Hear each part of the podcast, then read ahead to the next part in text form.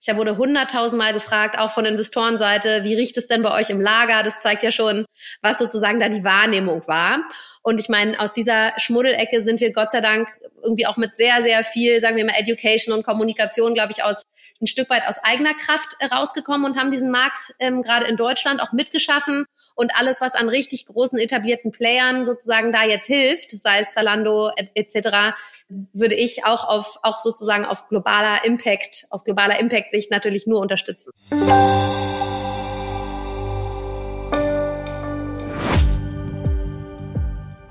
Willkommen zum TV-Podcast.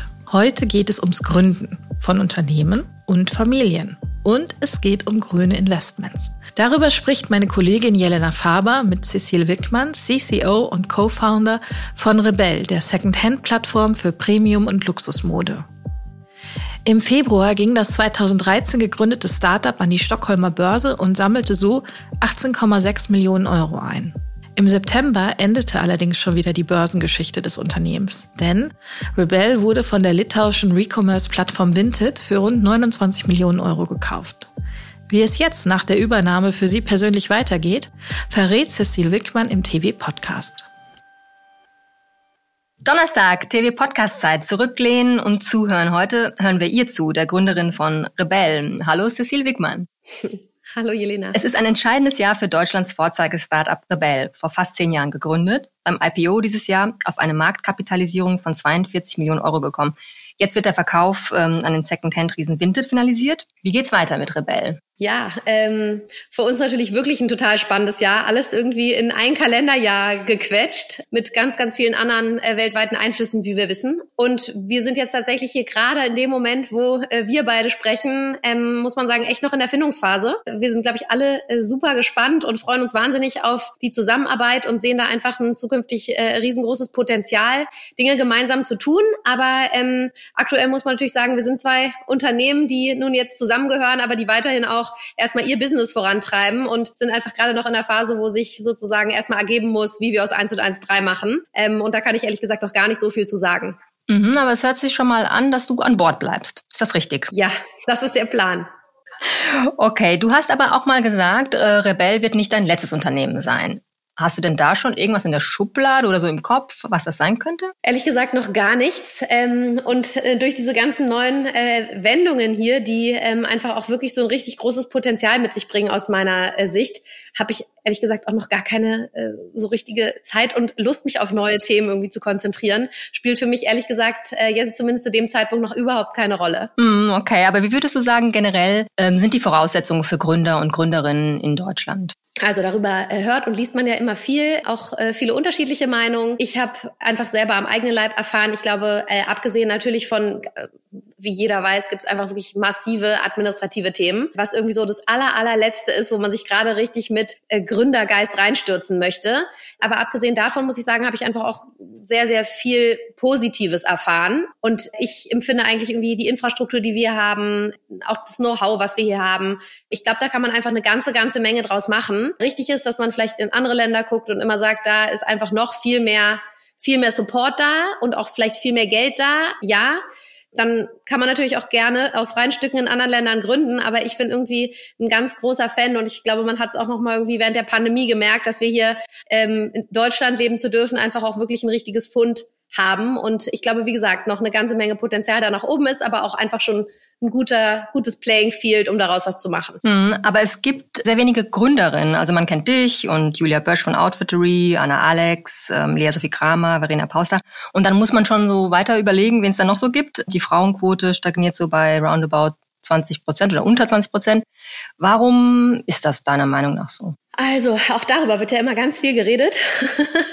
ähm, ich habe da nach wie vor wirklich irgendwie eine relativ klare Meinung, die mit Sicherheit auch so ein bisschen aus meiner persönlichen Situation rührt und jetzt gar nicht unbedingt, äh, die ich gar nicht unbedingt so mit äh, harten Zahlen unterfüttern kann. Aber für mich ist irgendwie so der, der ganz natürliche Karriereweg. Ähm, den, den man vielleicht, also jeder hat natürlich einen anderen, aber den man vielleicht auch irgendwie so häufig sieht, der ähm, sowohl weiblich als auch männlich irgendwie vor so einer Gründung einschlägt, nämlich irgendwie Studium, vielleicht nochmal ein MBA oder ein Master oder sowas, ähm, erste, vielleicht erste Berufserfahrung. Da ist es dann einfach irgendwie relativ, äh, insbesondere natürlich auch nach eurem, unserem europäischen System, relativ klar, mit welchem Alter man da so raus kommt und da geht's dann halt irgendwie häufig auch darum, dass man dann natürlich irgendwie auch gerade in so einen, vielleicht in so einen Zeitraum reinstolpert, wo man dann nach den ersten Berufserfahrungen tatsächlich vielleicht auch an Familie denkt. Und da ist bei Frauen einfach ja, Gott gegeben, dass man da nicht nur vage drüber nachdenkt, sondern in irgendeinem gewissen, sagen wir mal, in einer gewissen Dekade auch, wenn man das möchte, ernsthaft äh, drüber nachdenken muss. Und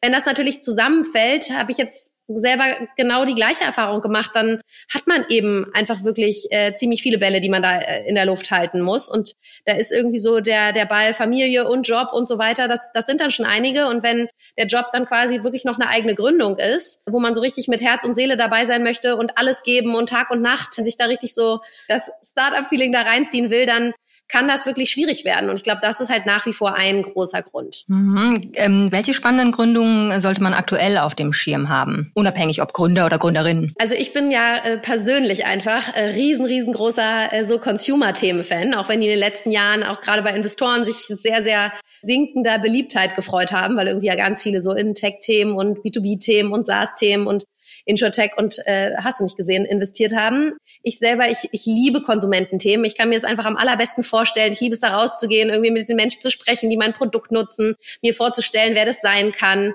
Research irgendwie bei, bei Endkonsumenten zu machen, was man irgendwie am Produkt verbessern kann. Ich gucke mir deswegen auch irgendwie so aus, aus meinem persönlichen Interesse immer wieder äh, User, ähm, quasi User-Centric Topics an. Und ähm, ich meine, Konsum ist nun mal ein Thema, was uns schon immer begleitet hat und was uns auch in unserer Wohlstandsgesellschaft wohl immer begleiten wird. Aber was ich sehr schön finde, ist, dass man eben jetzt sehr, sehr stark sieht, dass es in dem Bereich ganz viele nachhaltige Themen gibt, die da gerade aufploppen. Und das kann irgendwie das kann irgendwie eine Idee sein von äh, irgendwie einer Maschine, die äh, Wegwerfgeschirr recycelt und deswegen irgendwie auf, keine Ahnung, Festivals etc. gut zum Einsatz kommt, bis hin zu, was natürlich dann irgendwie so eine Mischung zwischen B2B und B2C-Ansatz ist, können aber genauso Lifestyle-Themen sein.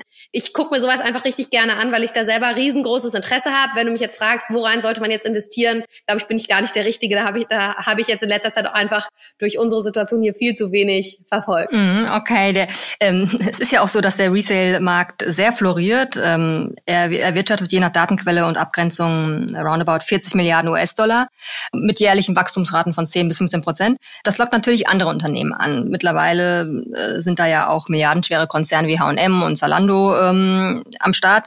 Hilft das dem Recommerce oder schadet es eher? Was würdest du sagen? Ähm, also grundsätzlich bin ich der, der totalen Meinung, wir, wir stehen hier erst am Anfang von einem wahnsinnig spannenden Markt. Von daher, ich glaube, alles, was sozusagen das ganze Thema pusht, mehr Awareness bringt, grundsätzlich mehr Nutzer zum Umdenken bewegt, überhaupt über verschiedene Kanäle, auf verschiedenen Plattformen, über verschiedene Brands, den Nutzer dazu bewegt und befähigt, ähm, überhaupt das mal auszuprobieren und für sich sozusagen das Thema Resell und, und Recommerce auf Käufer- und Verkäuferebene äh, für sich zu erschließen, finde ich es grundsätzlich erstmal super positiv zu sehen. Dass es natürlich da irgendwie paar, paar schwarze Schafe gibt, ähm, ein paar Sachen, die einfach irgendwie nicht sehr user-centric bisher aufgesetzt sind. Ich glaube, das ist einfach in so einem Markt, der immer noch, darf man nicht vergessen, sehr jung ist, der normale Lauf der Dinge.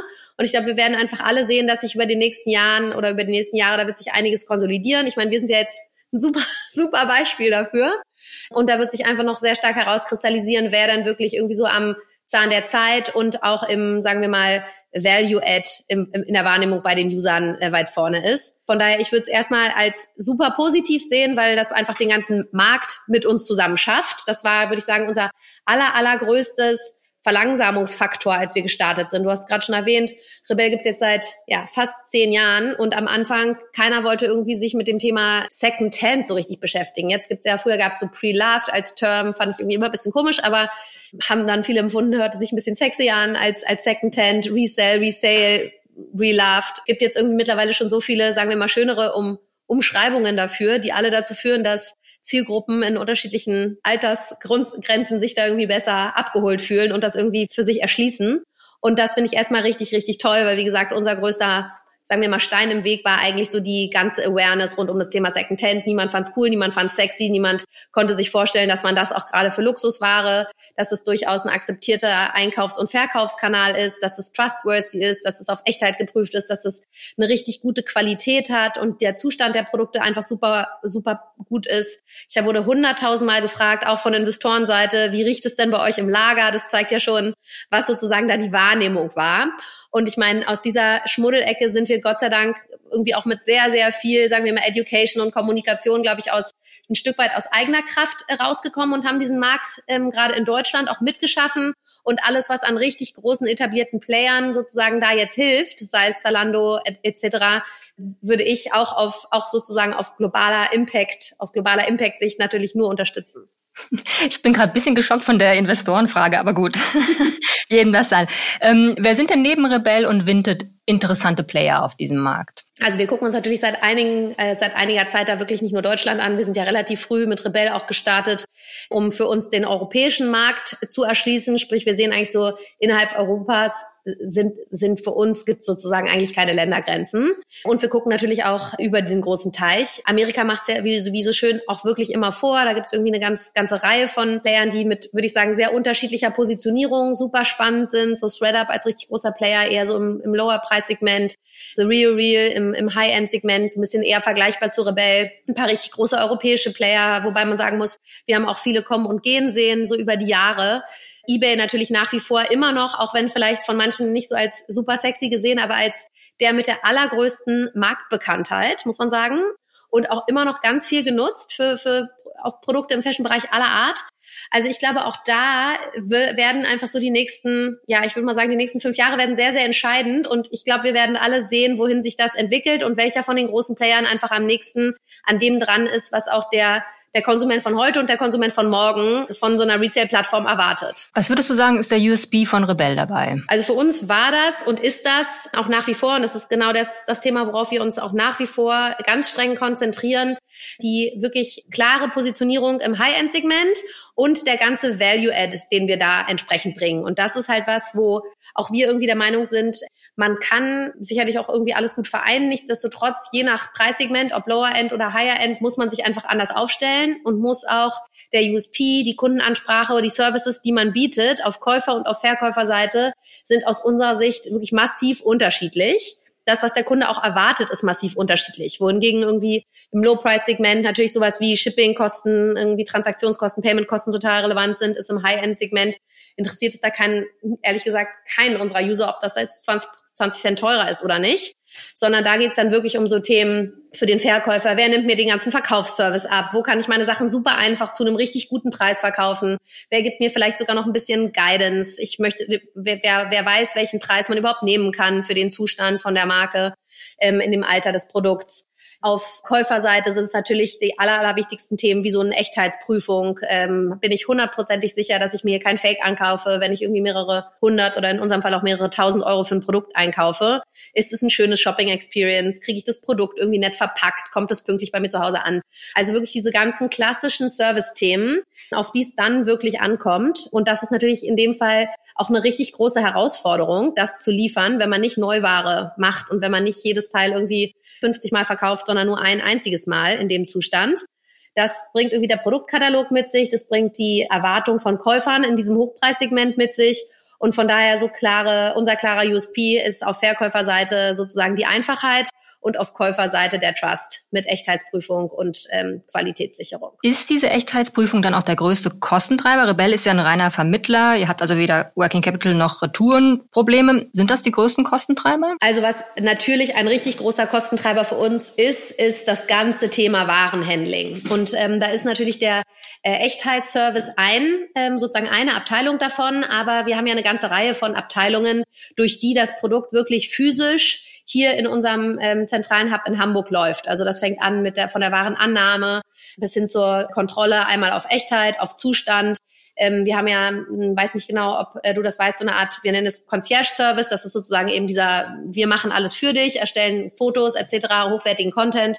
Sprich, wir haben ein eigenes Fotostudio in-house. Also es gibt diverse Abteilungen, die hier wirklich physisch die Ware anfassen und das alles zusammengenommen ist natürlich so einer unserer absolut größten Kostenblöcke hier im Unternehmen, ist aber gleichzeitig natürlich auch das, was uns ausmacht. Mhm. Was ist denn aktuell der Bestseller bei Rebell? Ich würde sagen wahrscheinlich die Evergreen Louis Vuitton Tasche, die irgendwie, ich glaube, seit Anbeginn nie so richtig abgelöst wurde.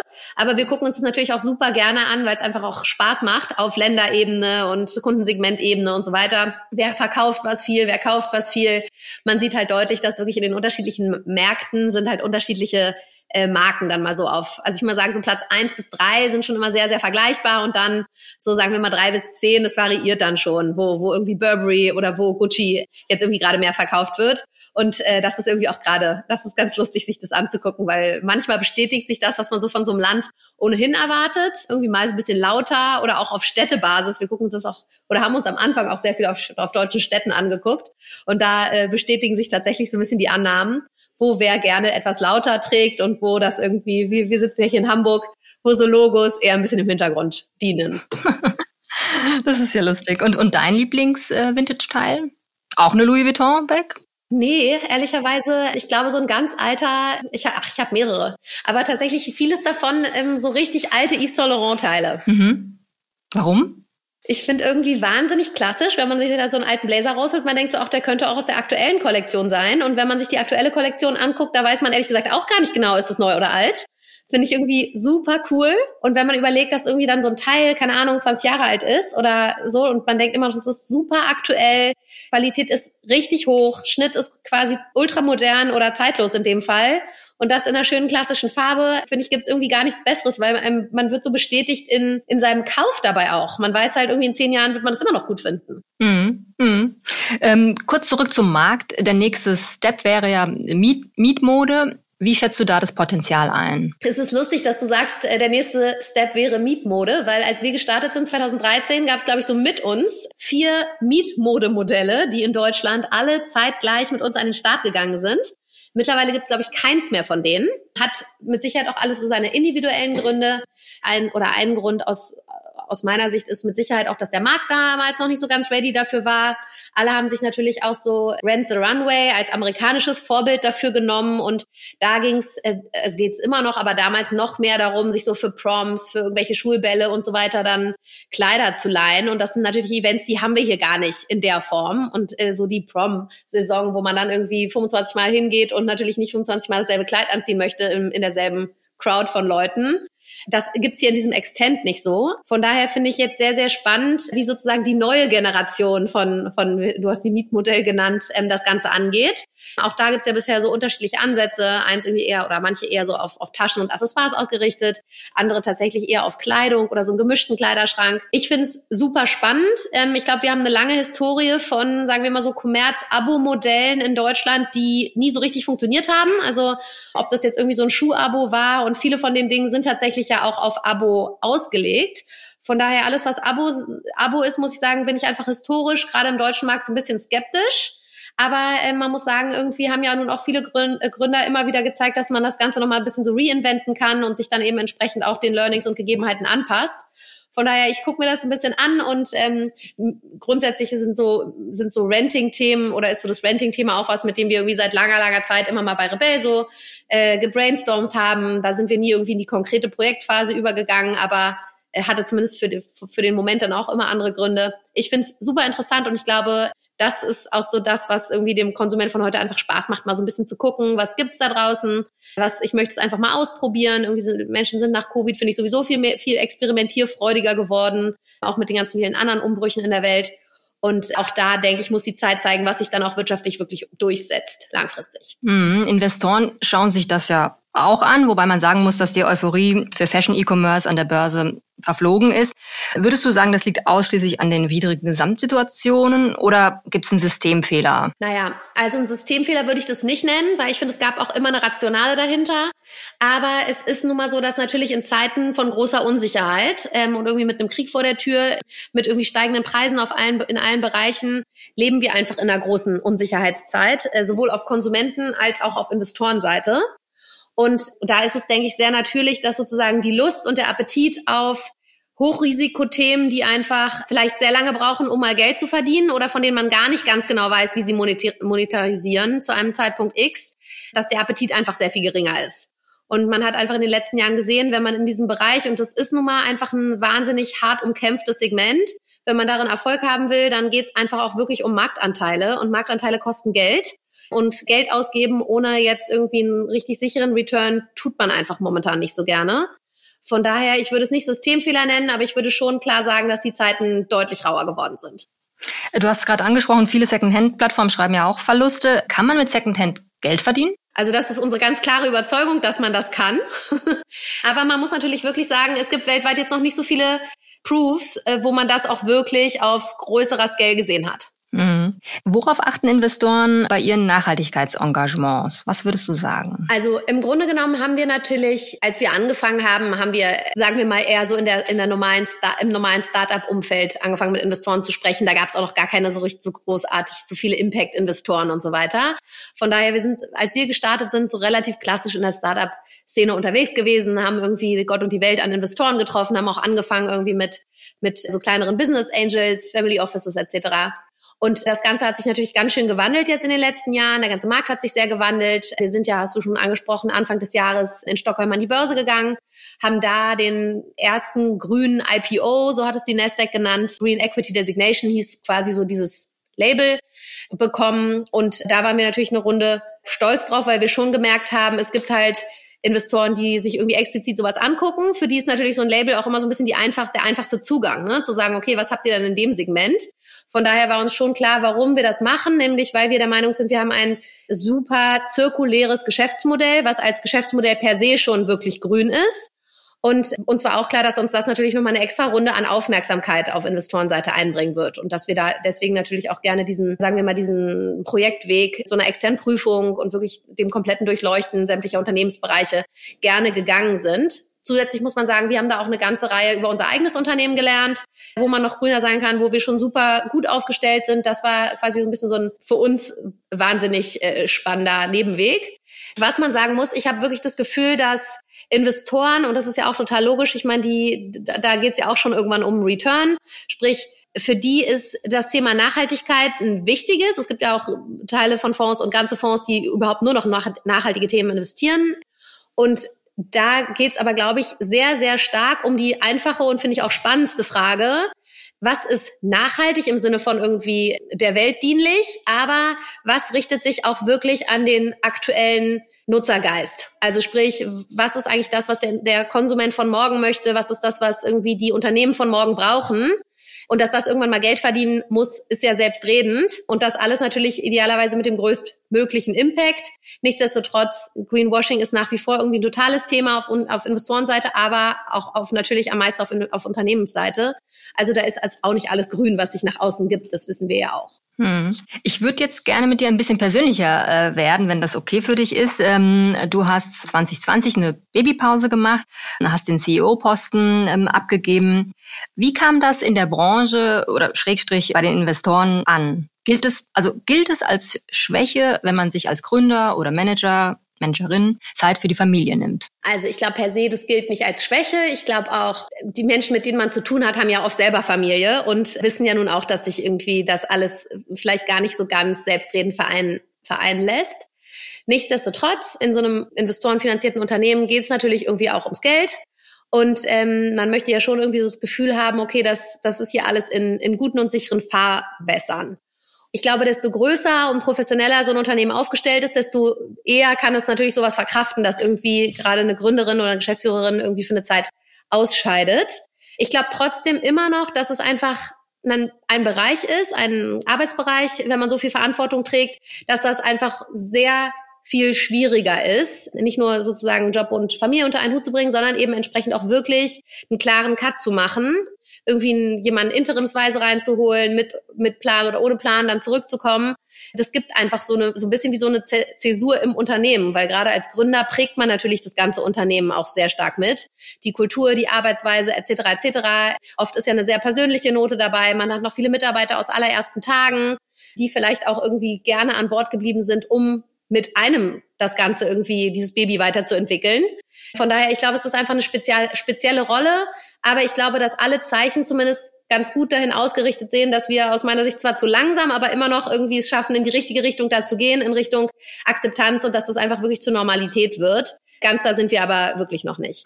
Es gibt ja ähm, eine Initiative, ähm, Stay on Board, die wurde im Frühjahr gegründet. Die setzt sich dafür ein, dass im Aktiengesetz künftig geregelt wird, dass Vorstände nicht wegen Elternzeit oder Pflegezeit ihre Mandate niederlegen müssen. Da fällt irgendwie auf, wie verkrustet das Aktiengesetz ist. Ist dir in deiner kurzen Zeit jetzt an der Börse auch sowas begegnet oder irgendwas, wo du sagst, ähm, puh, das ist schon echt ziemlich schräg? Ehrlich gesagt, in der, in dem Extent nicht, weil das, also ich meine, das ist ja wirklich sehr schräg. Und da muss man ja echt sagen, so, bitte. Also ähm, kann man ja, ich glaube, bis wir das alle gelesen haben, war das, glaube ich, auch niemandem so richtig klar. Äh, genau dafür sind ja solche Initiativen auch wahnsinnig gut, um sowas einfach wirklich mal quasi im wahrsten Sinne des Wortes auf ein Plakat zu drucken und zu sagen, so Leute, das ist das aktuelle Gesetz, da können wir doch nicht mehr hinterstehen. Aber in sozusagen der Intensität habe ich jetzt nichts Zweites zumindest erlebt. Gut, also wir müssen keine weitere Initiative jetzt erstmal starten. Ach, bestimmt, da gibt's noch eine ganze Reihe. Vielleicht äh, okay, machen wir. wir. Ähm, letzte Frage, ja, vielleicht können wir sie ja im nächsten äh, Podcast fragen, weil die letzte Frage ist nämlich, wen würdest du gerne als nächstes im TV-Podcast hören? Auf jeden Fall, Verena. Besser geht's nicht. Ich weiß nicht, Steilvorlage. Hat, aber ich würde es euch wünschen. Okay, dann versuchen wir das mal. Dann äh, würde ich sagen, ich bedanke mich sehr, sehr herzlich für deine Zeit. Super tolle Insights, super interessant. Wir haben das Unternehmen besser kennengelernt, den Markt und dich. Ganz toll. Vielen, vielen Dank. Danke euch, Elina. Das war Cecile Wickmann im Gespräch mit Business-Ressortleiterin Jelena Faber. Und das war der TV-Podcast. Sie wollen keine Folge verpassen? Dann folgen Sie dem Textilwirtschaft-Podcast auf Spotify, Apple Podcast oder wo auch immer Sie diesen Podcast gerade hören. Mein Name ist Judith Kessler. Vielen Dank fürs Zuhören und wenn Sie mögen, bis nächste Woche.